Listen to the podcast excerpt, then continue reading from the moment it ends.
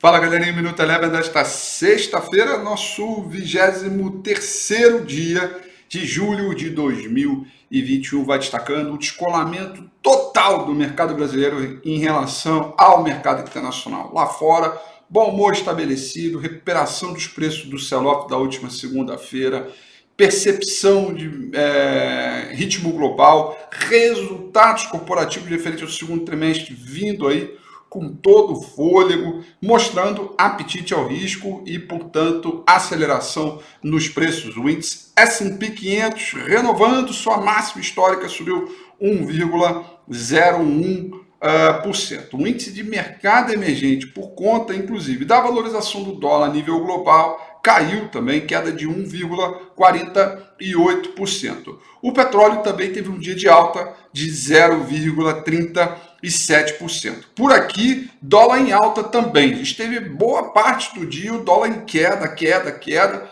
mas à medida em que as curvas de juro futuro aqui começaram a acelerar, tendo stop de operação, teve correria. Muitos olharam o IPCA 15 de hoje, colocando a sua percepção de estimativa de que na próxima reunião do Copom, ao invés de subir 0,75, vai subir um ponto percentual e, portanto, acelerar as curvas de juros e o dólar aqui estava caindo acompanhando esse movimento, reverteu, fechou em leve alta de 0,10%. Com essa percepção de juro, é, é, futuro, né, com a Selic mais alta para o futuro, ou seja, acelerar a Selic, subir a Selic mais do que se esperava, fez o mercado ficar mal-humorado, as empresas ligadas a consumo, varejo e também imobiliário caíram forte hoje, uh, e o Ibovespa, portanto, fechou em queda de 0,87%. Destaque negativo para as ações de Braskem, que caíram 5,56%,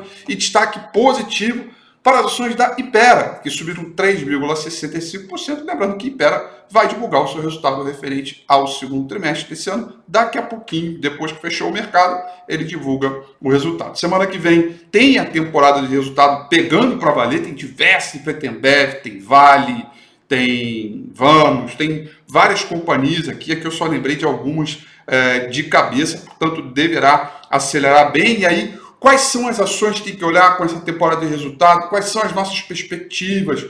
Como olhar estes resultados para tentar ter benefício nas operações mais de curto prazo?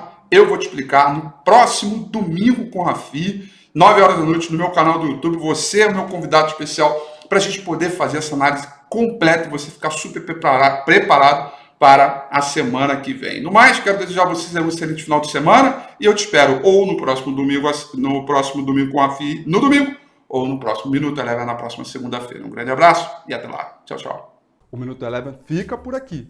Quer ter acesso a mais conteúdos como esse?